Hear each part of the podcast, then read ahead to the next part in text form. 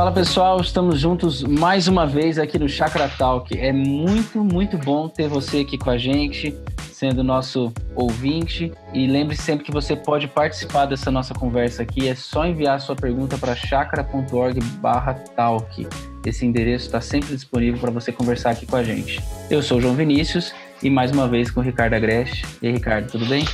Oi, João, tudo jóia? Estamos aqui ainda é, no meio da pandemia, mas se resguardando e esperando que todos os nossos seguidores e ouvintes também estejam fazendo a sua parte nesse momento, tomando cuidado com a sua vida, com a sua saúde e se guardando no isolamento e fazendo o melhor possível nesse contexto. Uma das boas coisas que pode se fazer é refletir um pouco acerca da vida e reorientá-la à luz dos valores uh, de Deus para nós, né? E é isso que a gente vai tentar fazer mais uma vez uh, com esse podcast.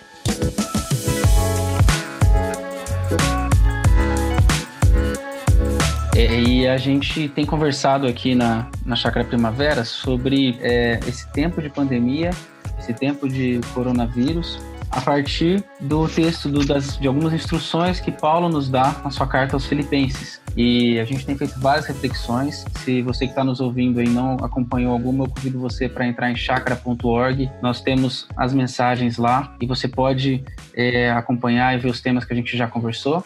Mas recentemente a gente tem, falou sobre o contentamento e a gente trabalhou sobre o contentamento sendo um exercício do nosso coração.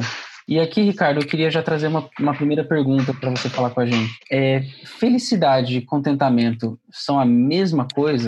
Qual é a diferença entre esses termos? Que que a gente pode, é, como a gente pode definir esses termos? Boa pergunta, João. Você já começou o podcast de hoje assim, me apertando. É, eu acho que se você pegar é, num dicionário termos como felicidade, alegria, contentamento vão se encontrar como sinônimos. É, no entanto, é, na prática da vida, talvez ah, exista uma, uma leve diferença que nós precisamos identificar. Eu não creio que quando Paulo está aprisionado, vendo ou ouvindo falar de situações complexas que estão envolvendo os seus amigos, os seus queridos, a pessoas falando mal e levantando falsas acusações contra ele.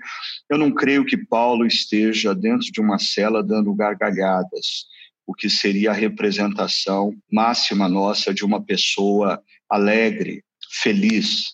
Mas eu acho que quando a gente lê a carta de Paulo aos Filipenses, a gente tem uma convicção de que interiormente, no coração, a Paulo não está se amargurando, Paulo não está fazendo daquela situação é um azedume para a sua vida. Muito pelo contrário, ele demonstra uma energia interior que eu diria que está relacionada a esse contentamento. É, para mim, a, na prática, a diferença entre felicidade, alegria e contentamento ela pode ser exemplificada numa frase do Mário Sérgio Cortella, no livro Felicidade, Modos de Usar, aonde o Cortella diz: felicidade é um desejo permanente, mas uma ocorrência eventual.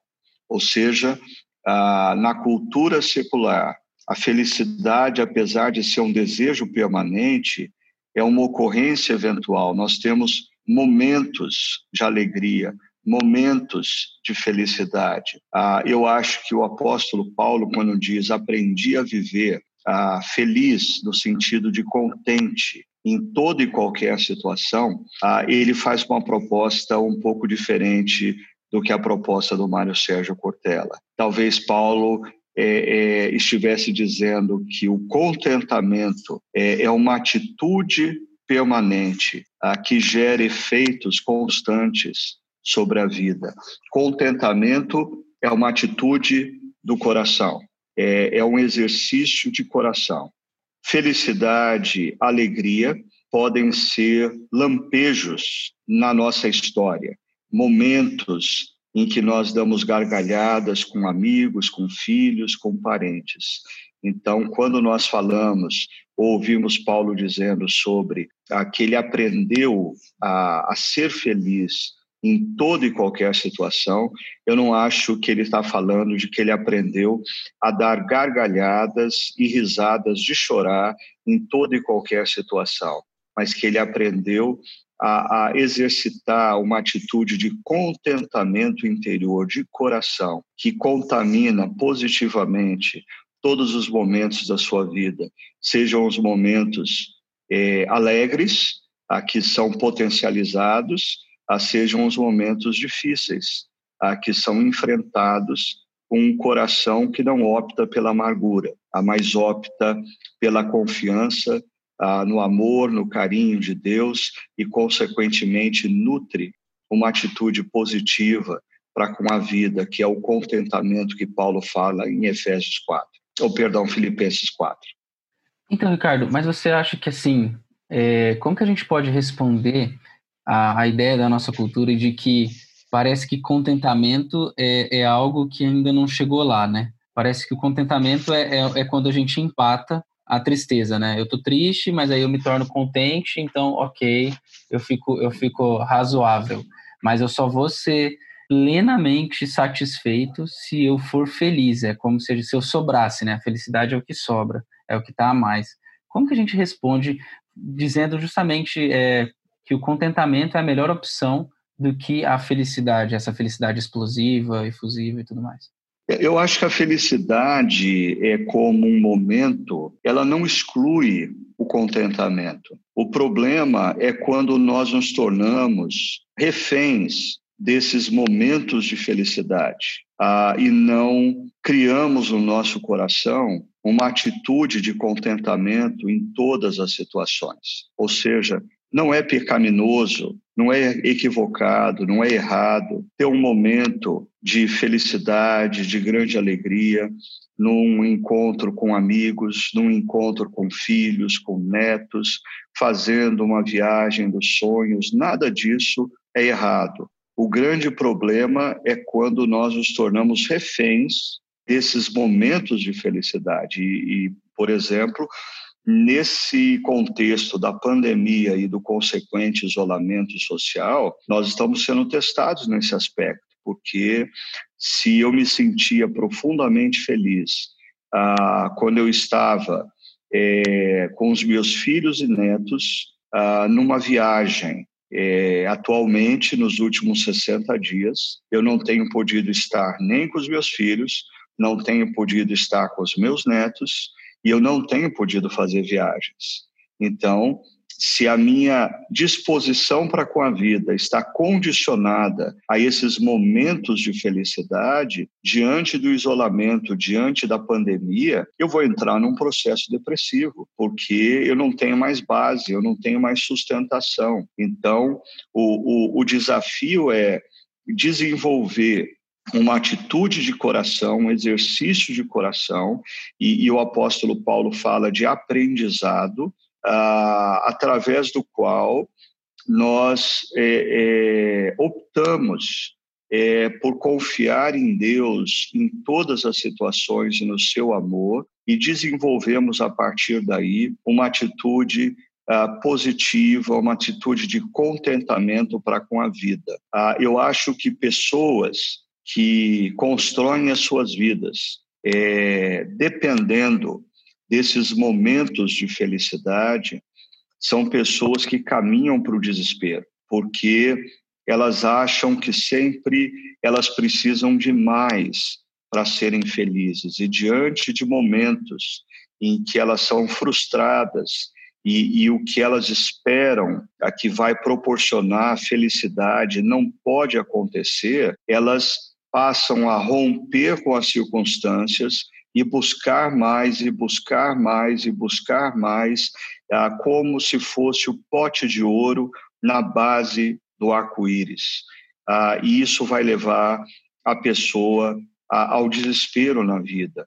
É, inúmeros pensadores, inúmeros filósofos falam sobre esse vazio existencial que acaba sendo gerado no coração humano por essa busca infindável. E busca infindável me lembra ah, o, o, livro de Eclesiastes, que fala sobre ah, homens e mulheres que colocam sua, o sentido da vida uh, no alcançar o que não é alcançável. Então, quanto mais riquezas eles têm, mais eles sentem que precisam. Quanto mais fama eles têm, mais eles sentem que precisam. Ah, quanto mais prazeres eles têm, mais prazeres eles precisam. Ah, isso leva ao caos. Ah, e o fruto disso é justamente os seres humanos, diante de Deus, não desenvolverem um coração contente, um coração que opta pela alegria de viver um momento na presença de Deus e crendo no amor e, na, e no carinho dele para com a sua vida e tendo uma atitude positiva diante da vida. Numa outra carta, Paulo diz que tendo uh, o que se alimentar e o que se vestir, nós devemos estar contentes. Nós vivemos numa sociedade é, ocidental, capitalista, consumista, e essa sociedade gerou inúmeras demandas na nossa vida. E, e, e nós fomos convencidos de que nós precisamos de muitas coisas para sermos felizes. Ou seja, a felicidade se tornou algo complexo e, e, e, quase que ou inalcançável. E a sabedoria bíblica, a espiritualidade bíblica nos convida a confrontarmos essa cultura e redescobrirmos o contentamento como uma atitude de coração e descobrirmos que, na verdade, nós precisamos bem menos do que nós temos uh, para nos sentirmos contentes para com a vida e plenos diante de Deus. É, eu queria fazer uma, uma lembrança para quem está ouvindo a gente, Ricardo, de que é, há algum tempo, um pouco tempo atrás, a gente falou sobre isso aqui na, na nossa comunidade. A gente teve uma série sobre o tema felicidade. Então, quem está ouvindo que não assistiu ainda, que não acompanhou a nossa série, está no nosso site também. Você encontra lá Felicidades, uma série bem interessante que os nossos pastores trabalharam aqui, que fala sobre as bem-aventuranças de Jesus e sobre o que é felicidade também na Bíblia. É legal, legal. É, eu acho que assim, as bem-aventuranças, é, elas representam uma dica muito prática de como nós podemos construir ou talvez reconstruir o nosso mundo interior sobre outras bases. Hoje, ah, muitas vezes o nosso mundo interior reflete os valores da cultura. Ah, e, e os valores da cultura, eles não são sustentáveis eles têm levado homens e mulheres ao desespero. Agora, quando nós lemos as bem-aventuranças, nós temos a contracultura que nos é apresentada por Jesus, os valores do reino. Então, leia as bem-aventuranças como a oportunidade de reconstruir o seu mundo interior a partir de valores do reino. E uh, o centro das bem-aventuranças, como o próprio termo já diz, é a, a felicidade proposta é, por Jesus a partir dos valores do seu reino. É, eu queria também ajudar quem está nos ouvindo, quando a gente está falando bem-aventuranças, nós estamos falando do texto de Mateus 5, do Evangelho de Mateus. Então, se você quiser acompanhar o texto da bem-aventurança, está lá em Mateus 5.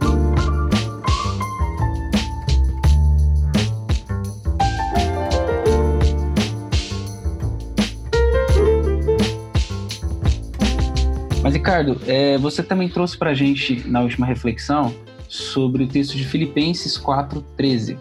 E esse é um texto muito conhecido, é, muitas pessoas falam desse texto, a gente vê ele nos para-choques dos caminhões, nos, é, nos para-choques dos carros, escrito em, em placas, é, e o texto diz: Tudo posso naquele que me fortalece. E você falou para a gente sobre dois perigos na leitura desse texto.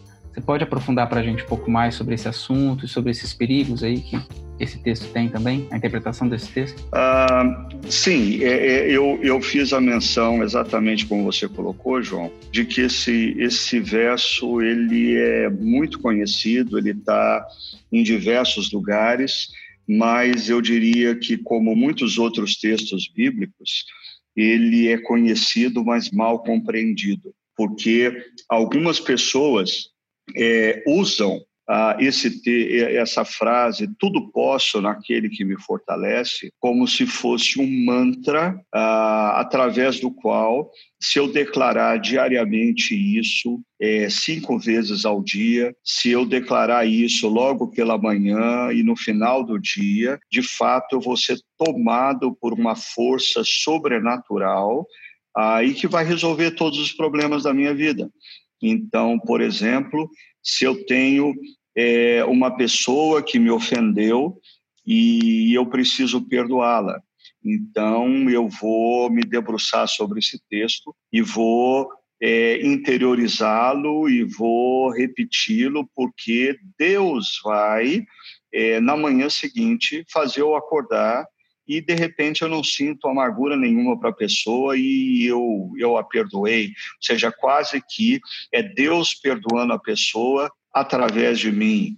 Ou ah, o indivíduo está numa crise conjugal e precisa mudar em alguns aspectos, então ele vai usar o termo tudo posso naquele que me fortalece para justificar aqui se, se ele mudar é porque Deus quis que ele mudasse e operou essa mudança nele, ou seja, ele, ele não padeceu esforço nenhum ele não teve que repensar suas atitudes, ele não teve que reorientar os seus hábitos, ele não teve que abrir mão de coisas que ele gosta para fazer coisas que ele não tem prazer a fim de salvar o seu casamento. Ou seja, não é isso que Paulo está dizendo. Ah, ao mesmo tempo, existe o risco da gente olhar esse texto como uma expressão da psicologia positiva. Ou seja, se Deus me dá todo o poder, existe um poder interior em mim, aí eu posso todas as coisas e a pessoa começa a entrar num, numa, numa forma de, de, de mudança de vida, de atitudes, é, mas na verdade a partir das suas próprias forças. Isso vai gerar um cansaço, isso vai gerar um desgaste, isso vai gerar a, a, a, um, um, um grau de frustração que muitas vezes as pessoas, depois dessa experiência, olham para a Bíblia e dizem: a Bíblia não funciona. Né? Eu já tentei o cristianismo. E, e, não funcionou. E eu acho que esse texto ele nos apresenta um ponto. É, eu tenho muito medo dessa palavra porque nem sempre o ponto de equilíbrio é a verdade. Mas eu acho que esse texto nos apresenta é, é, de certa forma, um ponto de equilíbrio. Quando Paulo, Paulo fala, é, é tudo posso, esse verbo que é traduzido aí como posso, não é o verbo é, relacionado a poder, autoridade espiritual, não. É o verbo relacionado à capacitação, à potencialização. Ou seja, eu sou capacitado, eu sou potencializado em Jesus, naquele que, através do Espírito Santo, habita em mim e me fortalece. E esse verbo fortalecer, ele está no modo particípio do uh, grego, que diferentemente do português, o particípio grego tem uma ideia mais de gerúndio, de ato contínuo. Então o texto está dizendo que eu sou capacitado, eu sou potencializado em Jesus, através do seu Santo Espírito que habita em mim, constantemente, diariamente, na medida em que eu tomo a decisão de perdoar uma pessoa, é, Deus me potencializa para ir na direção dessa pessoa. Deus vai estar comigo me potencializando para perdoar essa pessoa. Na medida em que eu decido salvar o meu casamento e percebo que eu preciso ter novas atitudes para com o meu casamento, porque o que transforma uma situação não são boas intenções, são atitudes. Então, quando eu decido identifico quais são as atitudes que eu preciso ter e me movo na direção dessas atitudes, eu sou potencializado, eu sou capacitado pelo Espírito de Deus constantemente nesse processo de transformação. Talvez a gente esteja falando aqui ah, da clássica tensão da santificação. Né? A santificação é um processo é, na nossa existência que se dá exclusivamente pela atuação e ação de Deus nas nossas vidas, ou se dá exclusivamente pelas nossas ações e as nossas determinações. E eu acho que esse texto está dizendo ah, as duas coisas.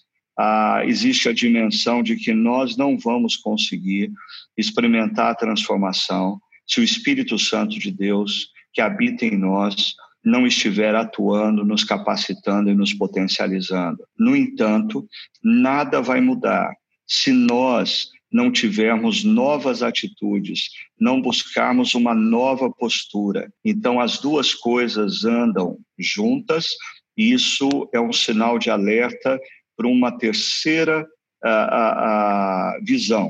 É, se você ainda não compreendeu quem é Jesus, não se rendeu ao seu amor e ao seu perdão que foi oferecido na cruz.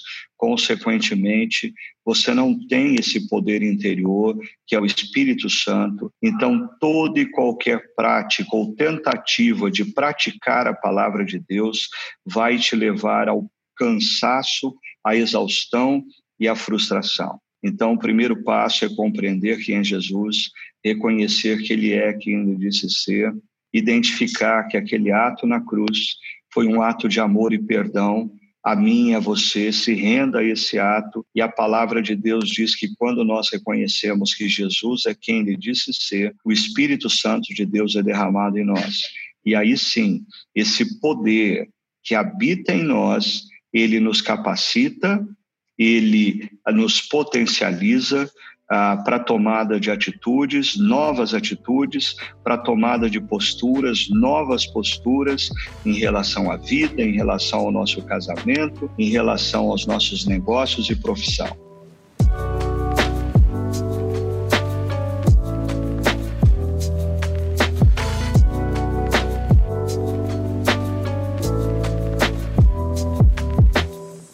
Quando a gente entra nessa dimensão sobre o que nós temos que fazer, é, o próprio texto nos dá algumas dicas, né? O texto de Filipenses de Paulo.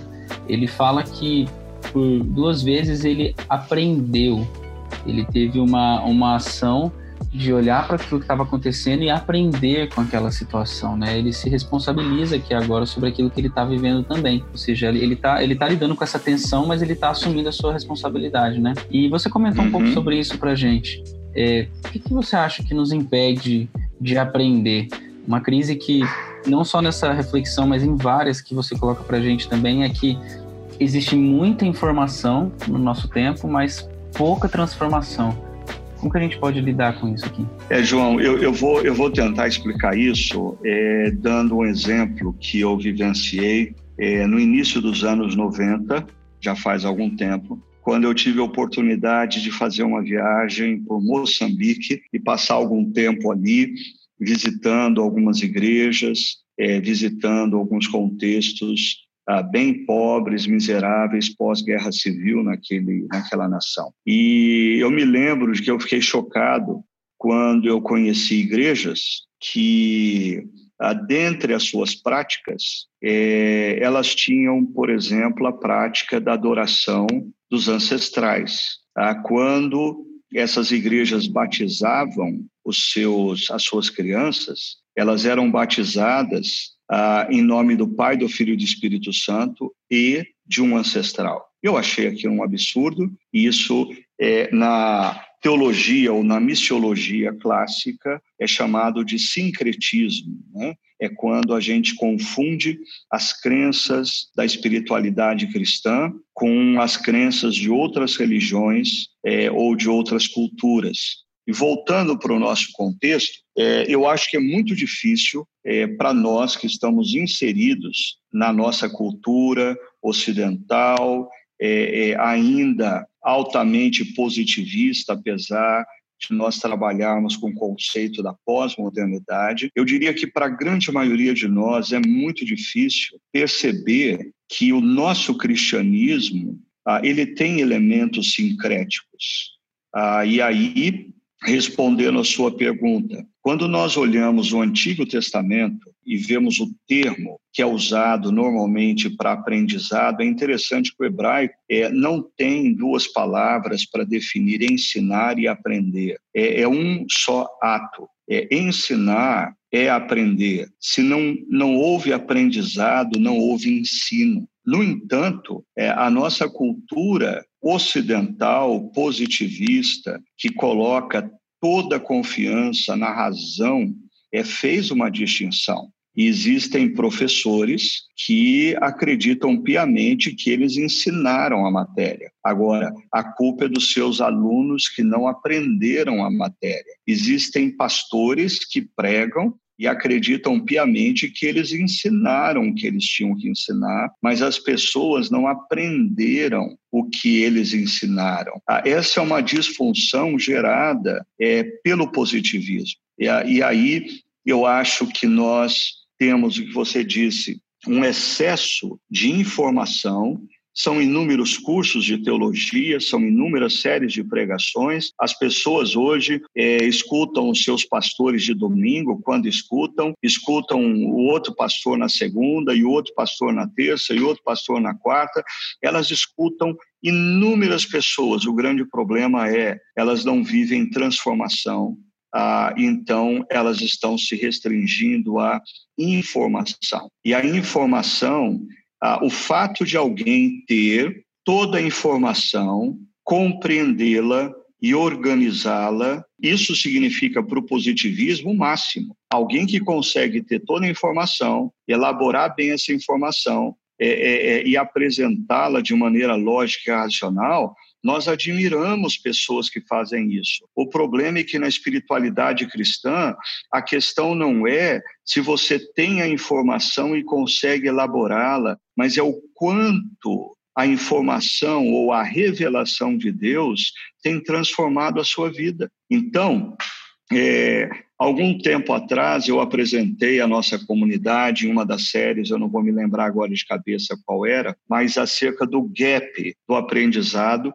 que normalmente é, as pessoas hoje, quando escutam uma pregação ou escutam um estudo bíblico, elas têm três atitudes para com essa pregação, para com esse estudo. Primeiro, elas escutam. Segundo, elas ponderam no que está sendo dito.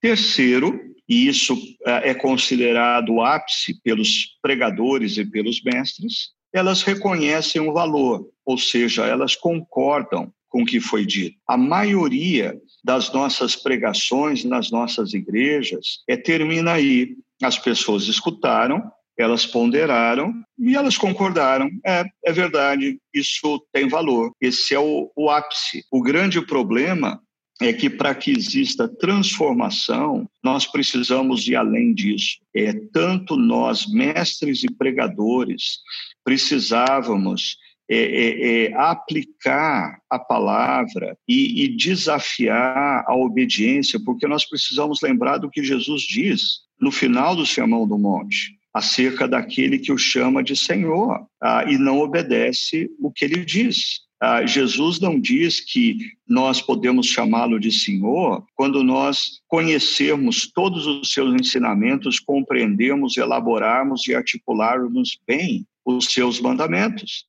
E na grande comissão, Jesus envia os seus discípulos com uma ordem clara, que eles deveriam ensinar as pessoas a guardarem todas as coisas.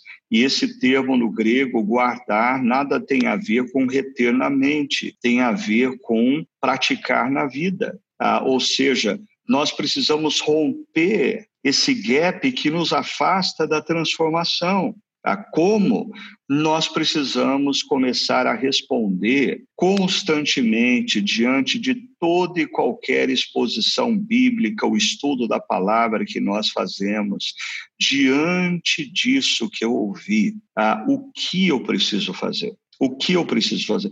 É, o que eu preciso mudar? O que eu preciso alterar na minha maneira de falar, de pensar, de agir? Segunda pergunta: como eu vou fazer isso? Como eu vou fazer isso? Então, se eu estou escutando uma exposição bíblica que me desafia ao contentamento, e diz que a generosidade é fonte de contentamento tanto para aquele que é alvo como para aquele que é agente. É a pergunta: o que eu vou fazer? Ah, eu quero viver nos próximos dias de maneira mais generosa. Agora, isso ainda é um conceito. A segunda pergunta: como? Como eu vou ser mais generoso? Aí eu posso pensar, ah, eu vou contribuir, eu, eu, eu, eu vou dar além do que eu deveria dar é, para uma pessoa que trabalha para mim, porque eu sei que nesse momento ela está passando dificuldade. Ah, eu vou enviar é, é, para conta corrente ah, de um parente distante que está em dificuldade, é um presente para minimizar a dor dele nesse momento, ou é, ser generoso não é só dar dinheiro, é dar tempo. Aí eu vou essa semana é, ligar diariamente para os meus avós e perguntar para eles como eles estão e dizer que eles são muito amados e encorajá-los nesse momento de isolamento. E a última pergunta é por quê? Porque se você abandona a última pergunta, você corre o risco de cair num pragmatismo moralista. Ou seja, eu leio as escrituras e eu pergunto o que e eu saio por aí fazendo de maneira pragmática o que eu tenho que fazer. Não, a, a pergunta é por quê? Por que eu vou fazer o que eu determinei fazer da maneira como eu determinei fazer? E a nossa resposta como cristãos é ah, por que eu vou fazer? Porque tudo posso naquele que me fortalece.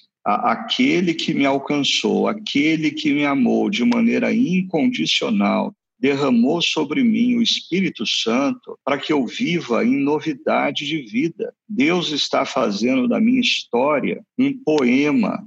Deus está escrevendo uma nova história a partir do seu poder que opera em mim. E eu quero participar da construção desse poema, da construção dessa história. Então, eu acho que o que pode fazer a gente superar esse gap da, da transformação é, é nós olharmos para o texto bíblico e não fazermos a única pergunta: o que, que, eu, o que, que eu aprendo disso? E normalmente esse conceito aprendo está associado a qual é a verdade teológica que a minha mente captou.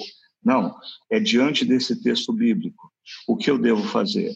Como eu devo fazer? E por que eu vou fazer? Eu, eu não tenho a menor dúvida, João, que se nós estivéssemos lidando com a, pra, com a palavra dessa maneira, ah, nos últimos anos, a qualidade do nosso cristianismo, a qualidade da vida das pessoas que se dizem cristãs evangélicas seria muito diferente, porque a transformação estaria de fato acontecendo ah, nas nossas vidas, nas nossas famílias, na sociedade, nas nossas cidades.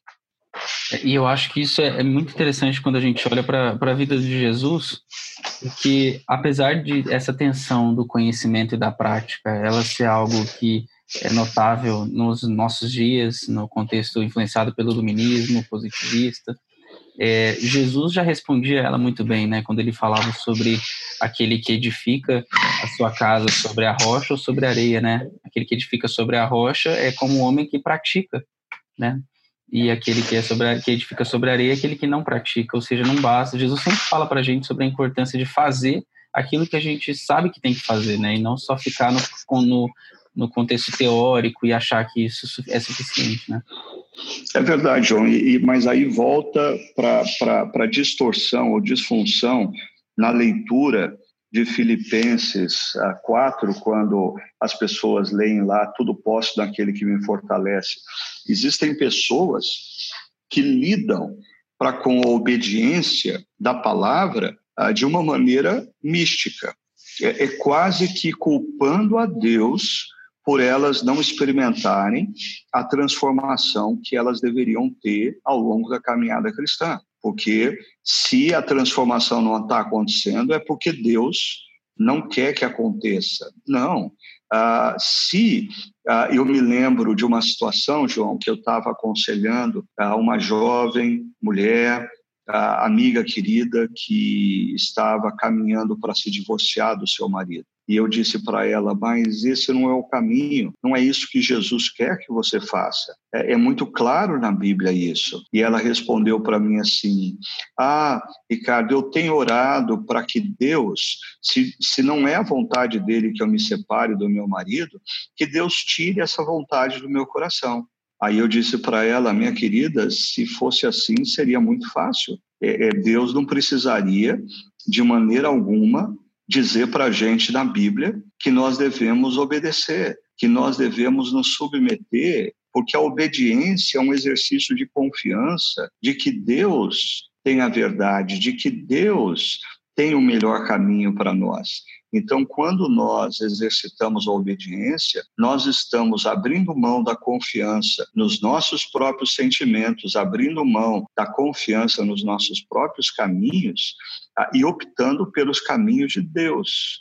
E, e os caminhos de Deus são sempre ditos, especialmente nos Salmos, ah, como caminhos ah, nos quais os bem-aventurados caminham, ou seja, a felicidade ela está grandemente vinculada na vida a nós ao longo da jornada, a fazermos as opções pelos caminhos de Deus, a, pela obediência a Deus, pela submissão aos valores e princípios que Ele coloca na Sua palavra.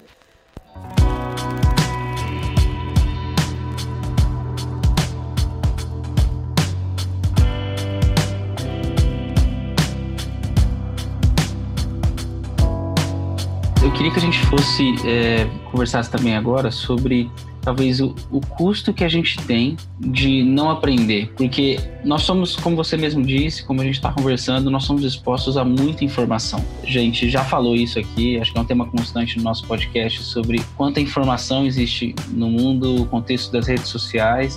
Então, assim, o problema, a nossa crise não é de informação, é a nossa crise é de prática. E existe muita, muitas pessoas que são expostas a muita informação, mas não aprendem qual que é o custo de não aprender, sabe? O que, que implica a gente não aproveitar essas oportunidades que a gente tem de aprendizado?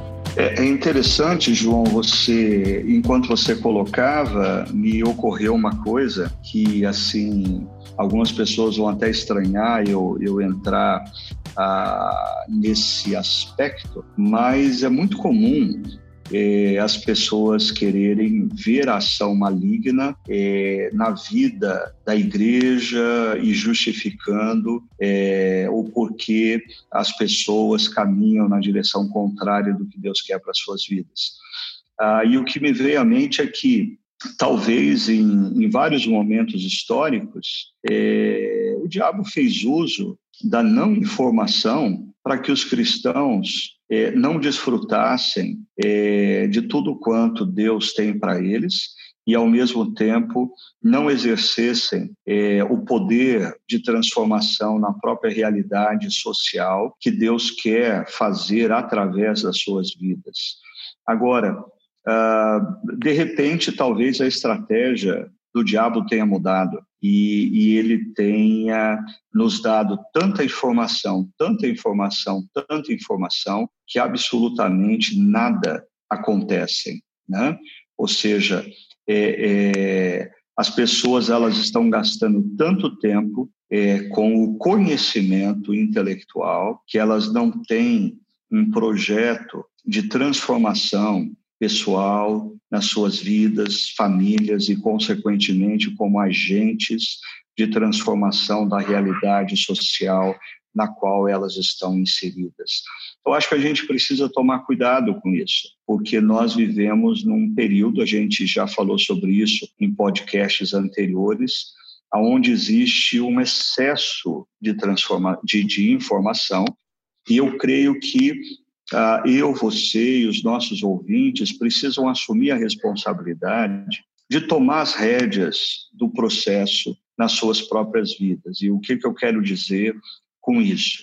Eu creio que nós precisamos, nesse momento, ah, encontrar um tempo eh, de silêncio, de solitude, para entrarmos na presença de Deus e entendermos claramente é, o que, que Deus está fazendo nesse exato momento nas nossas vidas. Aqueles que me escutam já há mais tempo sabem da minha prática e da minha relação com o livro de Eclesiastes, e Eclesiastes 3, há tempo para tudo, há tempo para tudo, há tempo para tudo, me faz com que eu tenha que me questionar nesse momento, nesse exato momento dessa pandemia, desse isolamento, de distanciamento dos meus pais, dos meus filhos, dos meus netos, o que me gera dor, o que me gera sofrimento, de ansiedade em relação ao futuro, de preocupação em relação à igreja, eu paro e pergunto: o que, que Deus está fazendo em mim? Qual é a agenda de Deus para a minha vida nesse momento? O que, que Deus está, com tudo isso, me convidando a mudar? Porque todo esse momento que nós estamos vivendo ah, vai ser desperdiçado e não vai valer de nada se a gente não sair desse momento melhor, se a gente não sair desse momento mais sensível ao mover de Deus, mais atento ao que Ele está fazendo, mais disposto a se deixar transformar ah, por Ele. Agora, se você, num exercício de ah, silêncio, de solitude, ou seja, porque se você se deixa é, tomar pela quantidade de informação que está sendo passada, é, é, a, a, sua alma vai ficando confusa, barulhenta, e você precisa em algum momento se afastar e, e, e silenciar-se e, e, ouvir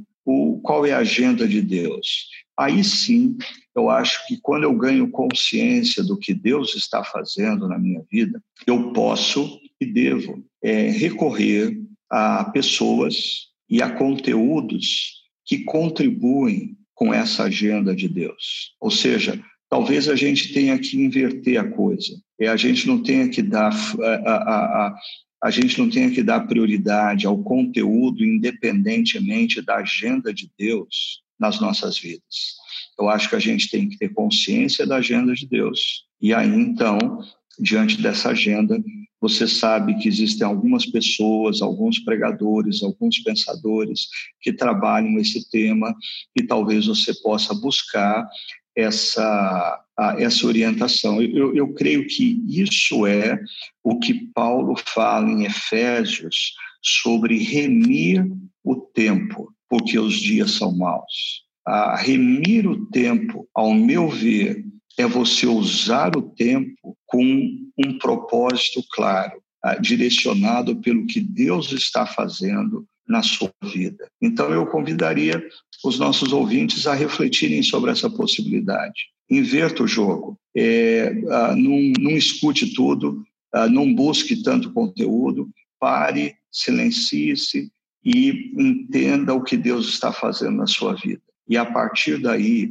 leia um bom livro sobre esse tema, tá? escute uma boa série de pregações sobre esse tema, invista na agenda de Deus na sua vida nesse momento.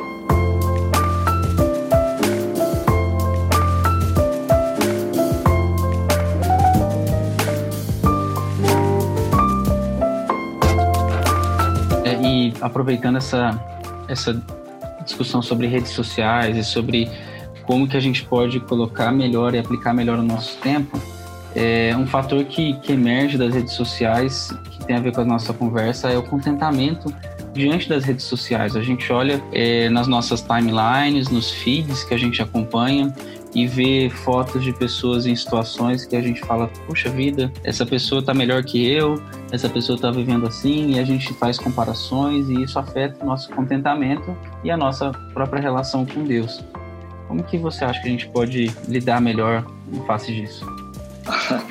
É verdade, João. Você tocou num ponto altamente delicado aí, porque quando a gente fala de, de contentamento, é, com absoluta certeza, eu diria que é, esse mundo das redes sociais ele, ele contribui grandemente para sabotar o nosso contentamento, né? porque ele gera é, alguns sentimentos. Primeiro, o sentimento de comparação. É, eu sempre.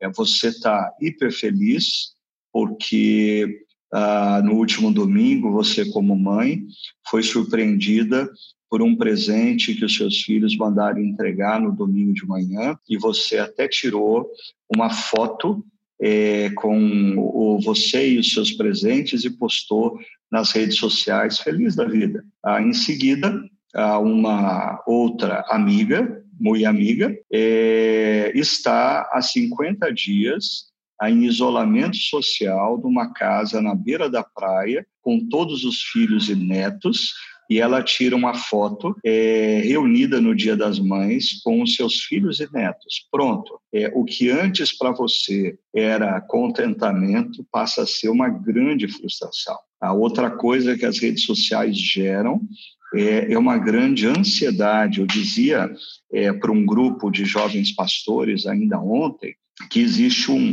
um paradigma bem diferente na geração atual a geração millennium para a minha geração. A minha geração é, olhava é, para aqueles pastores que nós considerávamos bem-sucedidos, mas esses pastores, via de regra, eles estavam 30, 20, 30 anos à frente da gente. E, e isso tinha um fator é, que diluía a ansiedade, porque aquele sujeito que eu admirava, ele era muito bom, mas eu pensava, eu tenho 30 anos para me construir, para me esforçar e para chegar aonde ele chegou.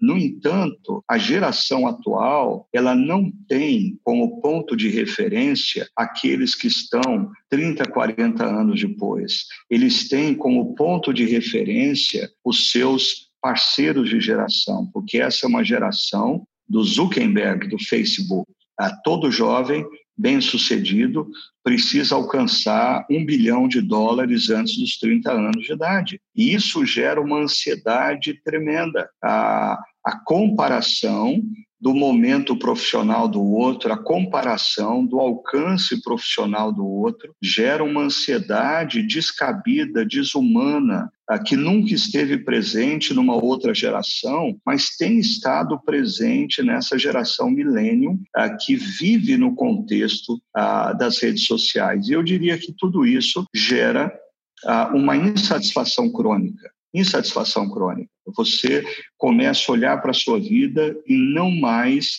uh, perceber uh, as bênçãos de Deus sobre a sua vida você começa a não perceber o que Deus está fazendo de maneira ordinária na sua vida, porque você está comparando o ordinário da sua vida ao extraordinário da vida do outro nas redes sociais. Agora, ah, por favor, muito cuidado, porque nas redes sociais nós não temos a pessoa retratada, nós temos a persona retratada. Eu, como pastor, não poucas vezes vi em redes sociais é, um casal ah, se abraçando, se beijando, e o marido ou a esposa declarando ah, o amor para o seu marido, para sua esposa, e eu pastoralmente ah, tinha conhecimento de que nos últimos dois anos esse casal flertava constantemente com a possibilidade de divórcio. Então, eles não tiram foto quando eles estão brigados dentro de casa, um em cada canto da casa. Eles tiram foto em momentos e criam-se personas. E, e, isso tem um potencial enorme ah, para fazer com que o outro que vive um casamento está passando por um momento de normalidade, mas ele olha aquela foto do casal em Paris se beijando e diz: Puxa, eu não tenho tudo isso. Ah, ah, e, e gera essa insatisfação crônica. Eu acho que a gente precisa repensar. Ah, eu, eu, eu conversava com outro pastor na semana passada, dizendo que na esfera da espiritualidade cristã contemporânea, nós precisávamos construir uh, uma teologia para as redes sociais, ou talvez uma ética cristã para as redes sociais. Como cristão, o que eu devo postar? E as minhas postagens precisam conceber duas coisas: uh, o que é justo, o que é verdadeiro, o que de fato é digno, uh, o que eu estou postando é, é, é, justo, retrata de fato, né? E qual é a motivação? Qual a motivação por detrás? E do lado, a, a, eu acho que uma terceira coisa é a minha responsabilidade social. Dependendo do que eu posto, o que eu gero na vida das pessoas. Eu preciso, como cristão, ter compromisso com, com, com o conteúdo que eu ofereço na vida. Eu preciso ter com, eh, compromisso com o que eu falo. Eu tenho que ter compromisso com as minhas atitudes. Eu tenho que ter um compromisso ético cristão na maneira como eu lido nas redes sociais. Mas voltando talvez ao ponto que eu dei uma devagada aqui, João, desculpa por isso, mas é, sim, eu acho que a gente precisa perceber que as redes sociais têm esse poder de gerar comparação, ansiedade, insatisfação crônica e sabotar a construção do contentamento no nosso coração. Então, eu diria, se as redes sociais estão fazendo mal para você, tome uma decisão acerca disso. Opte por investir na sua vida ah, e na construção que Deus está fazendo em você. É, e, eu, e, uma coisa que eu fico pensando aqui na sua fala é que o tema que, é, que a gente decidiu para essa, essa última reflexão, uma decisão no coração, ele é muito pertinente porque é, a gente não depende do contexto para estar tá decidido. A gente está decidido e aí a gente vai para o contexto já decidido. O que, que eu quero dizer? É, poderia, nessa situação que você colocou das duas mães, né, em situações diferentes e o fato de uma estar tá de alguma forma melhor do que a outra, isso gerava comparação, é, poderia ser resolvido ou melhor interpretado caso aquela mãe que viu a outra, a outra mãe na praia, com os filhos e tudo mais, ficasse feliz pela outra. O fato da outra estar feliz não quer dizer que ela é menos, é menos feliz ou é infeliz, né? É, e a gente perde às vezes isso porque a gente está muito fechado no nosso individualismo, a gente está fechado só nos nossos próprios interesses, naquilo que vai ser melhor para nós. A gente tem dificuldade nesse contentamento de ficar feliz com os outros, com as bênçãos dos outros. E acho que passa pelo exercício do contentamento dessa decisão do coração, né? Nós ficarmos felizes um pelos outros também é um exercício do nosso coração, né? É verdade. O exercício de chorarmos com os que choram e se alegrar com os que se alegram.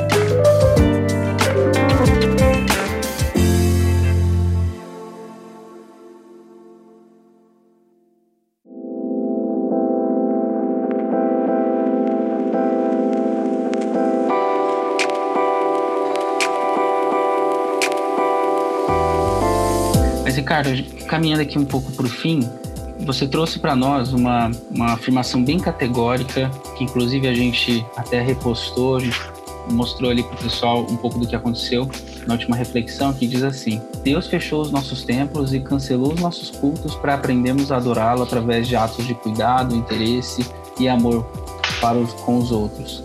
Eu queria saber quais são as implicações disso para nossa geração de cristãos, o que, que essa afirmação deve gerar em nós e para a igreja hoje, nesse momento?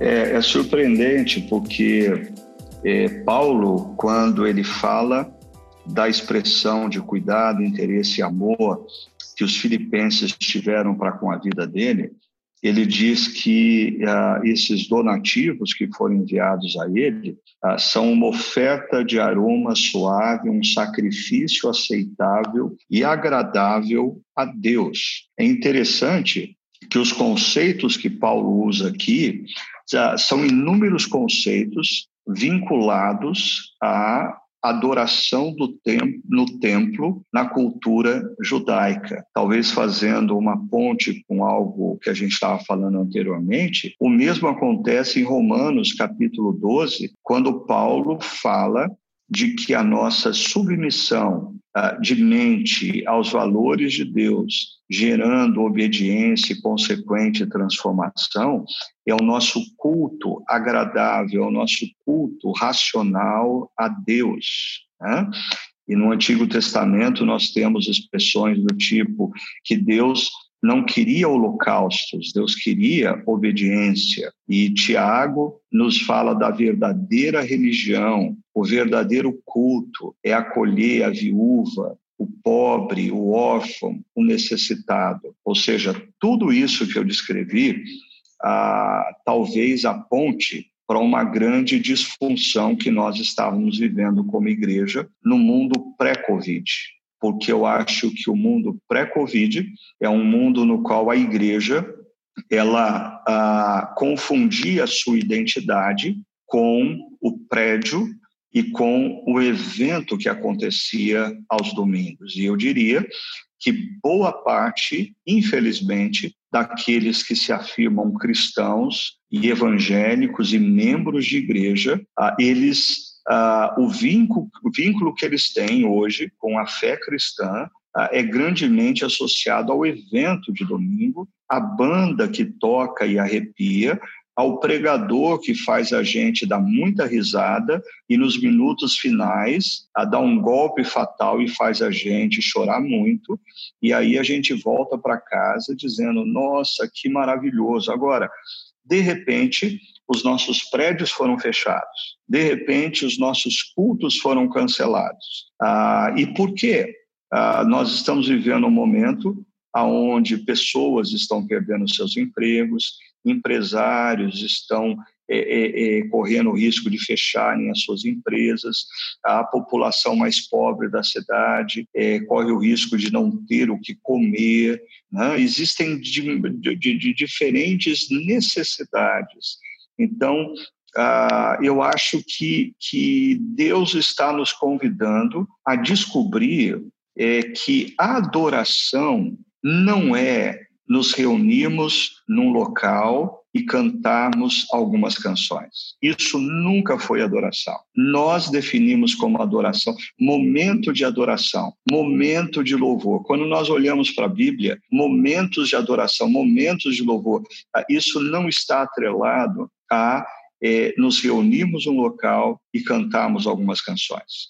A Bíblia nos fala de vida de adoração. E vida de adoração ah, consiste em você viver de tal forma que glorifique a Deus com os seus atos. E nesse momento que nós estamos vivendo, atos de generosidade glorificam a Deus, atos de bondade glorificam a Deus, gastar algum tempo ligando para um vizinho, para um amigo, para um pai, para uma mãe, para um vô, para uma avó, para uma tia, é, dedicando interesse, é uma manifestação, é, é, é uma forma de se glorificar a Deus. Então, Deus está nos ensinando uma outra dimensão do que efetivamente é adoração. Adoração não é nos reunirmos num local e cantarmos algumas músicas juntos.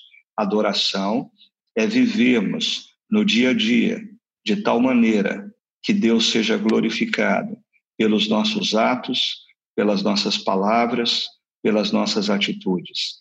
E nesse momento, Deus é glorificado quando nós manifestamos generosidade, cuidado e interesse pelas pessoas. Eu lembrei aqui daquele texto de Miqueias, Miqueias 6, que o, profeta fala sobre o que, como a gente pode se apresentar diante de Deus, né? Prestar um culto aqui diante de Deus. E ele fala de vários atos de culto, mas ele diz para a gente no versículo, no versículo 8: Ele te declarou ao homem o que é bom e o que é que o Senhor pede de ti, que pratiques a justiça e ames a misericórdia e andes humildemente com o teu Deus. Que lembra a gente o que, que realmente Deus requer de nós, né? É, João, e, e a gente, assim, é, só para a gente não confundir, semanas atrás, numa das reflexões, eu apontava de maneira crítica para o fato de que alguns pastores e igrejas é, não estão pregando o evangelho, mas estão pregando nesse momento generosidade, compaixão e misericórdia. E nós precisamos tomar muito cuidado para nós não nos tornarmos humanistas cristãos. Então, não é isso que eu estou falando. Eu acho que a diferença do que a gente está tratando aqui é a consciência de que nós estamos em missão. Os nossos cultos não acontecem de maneira presencial, mas é, Deus está sendo cultuado nas nossas vidas através das nossas manifestações de generosidade, de carinho e de interesse por aqueles que nos cercam e por aqueles que estão sofrendo. E uma coisa inegociável nessa visão, que é completamente distinta do que eu chamo de humanismo cristão. É essa prática da generosidade, essa prática da bondade, do interesse pelo outro, abre portas para que pessoas nos façam perguntas do tipo: por que você está fazendo isso por mim? E aí é o momento de nós compartilharmos a nossa fé. Então, primeiro, nós precisamos demonstrar interesse por elas. E quando elas se convencerem do nosso interesse por elas, elas vão levantar a pergunta por quê? E aí elas vão estar atentas ao que a gente tem a falar. Então existe aí uma oportunidade muito grande tanto de glorificarmos a Deus através das nossas atitudes de bondade, como de abrirmos portas para que pessoas escutem acerca da salvação em Cristo Jesus que nós podemos compartilhar com elas.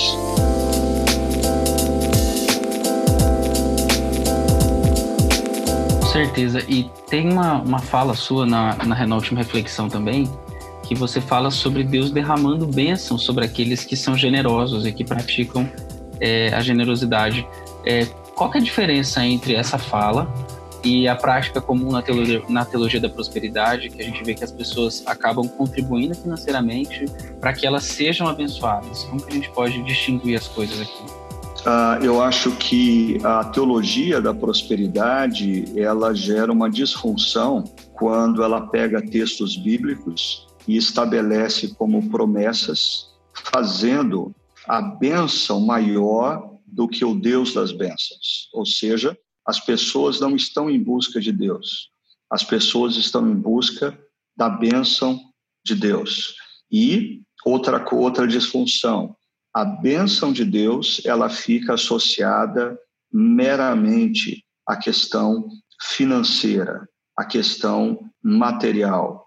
Eu sempre faço, às vezes eu conto para alguns amigos que há alguns anos atrás, talvez 15 anos atrás, eu conversava com outro amigo pastor e ele dizia que tendo filhos, adolescentes caminhando para a universidade. Ele falou: aí eu estou muito ansioso porque eu fiz as contas, o que eu vou precisar pagar de faculdade para os meus filhos, e eu não consigo viver é, com menos de 20 mil reais por mês. Sem, sem 20 mil reais por mês é impossível eu viver. E naquela época eu estava começando a chácara, talvez aos meus uh, vencimentos junto à comunidade uh, eram em torno de 5 mil reais por mês e quando eu ouvi essa palavra eu confesso que eu voltei ansioso para casa. Eu comecei, eu olhei para os meus três filhos que também estavam crescendo e caminhando para a faculdade e disse: Meu Deus, eu também, eu também preciso de 20 mil, senão eu não vou conseguir viver. E aquilo me tomou de ansiedade, mas ao longo dos dias, em oração, em meditação, Deus dissipou aquela ansiedade no meu coração e anos mais tarde, eu estava sentado com esse mesmo amigo conversando, e ele se tornou professor de uma universidade, é, conseguiu fazer recursos financeiros suficientes na vida para comprar um bom apartamento, para pagar a faculdade para os filhos, mas ele estava profundamente desgostoso em relação aos caminhos da vida que os seus filhos tomaram. E aí eu parei e pensei, ah, na minha caminhada é, os meus três filhos, Deus abençoou, eles entraram em universidades públicas, eu não tive a despesa a das universidades particulares. É, a minha filha mais velha, casada, com filhos, o meu segundo filho, casado também, com uma pessoa maravilhosa, a minha filha estudando, a minha filha mais nova estudando em São Paulo, também ah, caminhando muito bem. E naquele momento eu parei e pensei: ah, existem muitas outras formas de Deus nos abençoar que não a questão meramente financeira. Existem outras formas de Deus nos abençoar. A bênção de Deus, ela não se restringe ao dinheiro. Quando nós, e aí está o problema da teologia da prosperidade, quando nós começamos a interpretar bênção de Deus como sinônimo de dinheiro, é porque, na verdade, o nosso Deus se tornou mamon, o dinheiro. Ah, o que o apóstolo Paulo diz em Filipenses 4,19 é: quando nós usamos as nossas vidas, os nossos recursos, tempo, dinheiro, para sermos generosos, bondosos e cuidadosos para com aqueles que nos cercam, o verso 19 diz: O meu Deus suprirá todas as necessidades de vocês.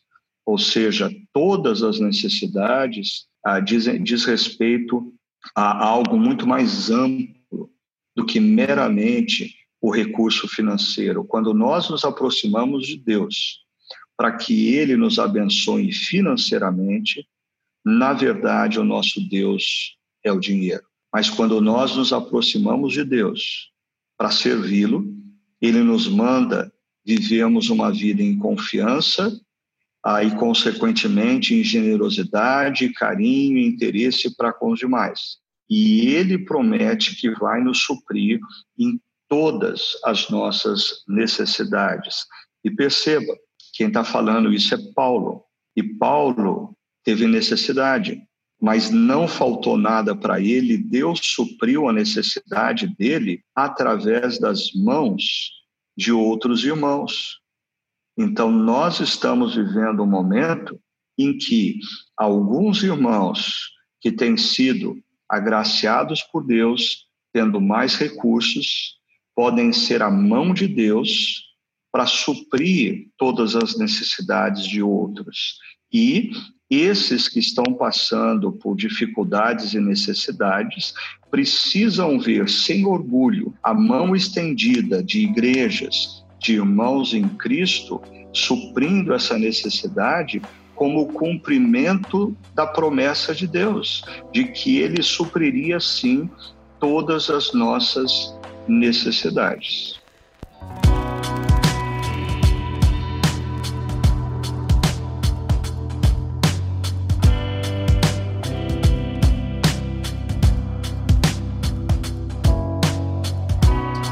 E eh, o que, que vem por aí?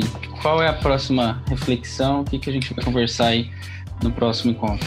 Ah, João, eu acho que é, na nossa próxima reflexão a gente vai ter oportunidade de aprofundar é, um pouco mais sobre o que nós acabamos de falar no nosso podcast acerca ah, desse momento de, de crise, de pandemia, se tornar uma, um momento de oportunidade é, para nós compartilharmos a generosidade, não apenas isso, mas também compartilharmos o Evangelho, a esperança com aqueles que nos cercam, os nossos amigos, parentes e vizinhos. A gente vai ver como o apóstolo Paulo, por incrível que possa parecer, ele usa o aprisionamento, ou seja, ele está restrito a um espaço físico, mas ele, ele usa essa situação para que o evangelho se expanda, se propague, seja semeado no coração das pessoas. E ele fala um pouco sobre isso e a gente vai procurar refletir e aplicar nas nossas vidas alguns dos conceitos que ele nos ensina. Legal, Ricardo. E eu quero aqui agradecer todo mundo que nos acompanhou nesse episódio. Obrigado por ter estado com a gente. É, também quero lembrar a todos de que a nossa comunidade continua em missão, mesmo que nossos prédios estejam fechados, e você pode acompanhar tudo que a gente tem feito no endereço chakra.org online. Tá tudo por lá, tem muita coisa e você pode conferir tudo por esse endereço, chakra.org online. Eu quero fazer um desafio aqui também para que você compartilhe esse, esse episódio, o link desse episódio com seus amigos, com seus parentes, se esse conteúdo tem abençoado a sua vida, é, não guarde para você. Coloque é, aí nos, nos, seus grupos de WhatsApp, nas conversas que você, é, que você tem, para abençoar outras vidas, para você poder conversar sobre esses assuntos com essas pessoas também. Faça isso, vai ser um exercício muito bom. E um grande abraço. Que Deus abençoe muito a sua vida e até o nosso próximo episódio. Nos vemos lá.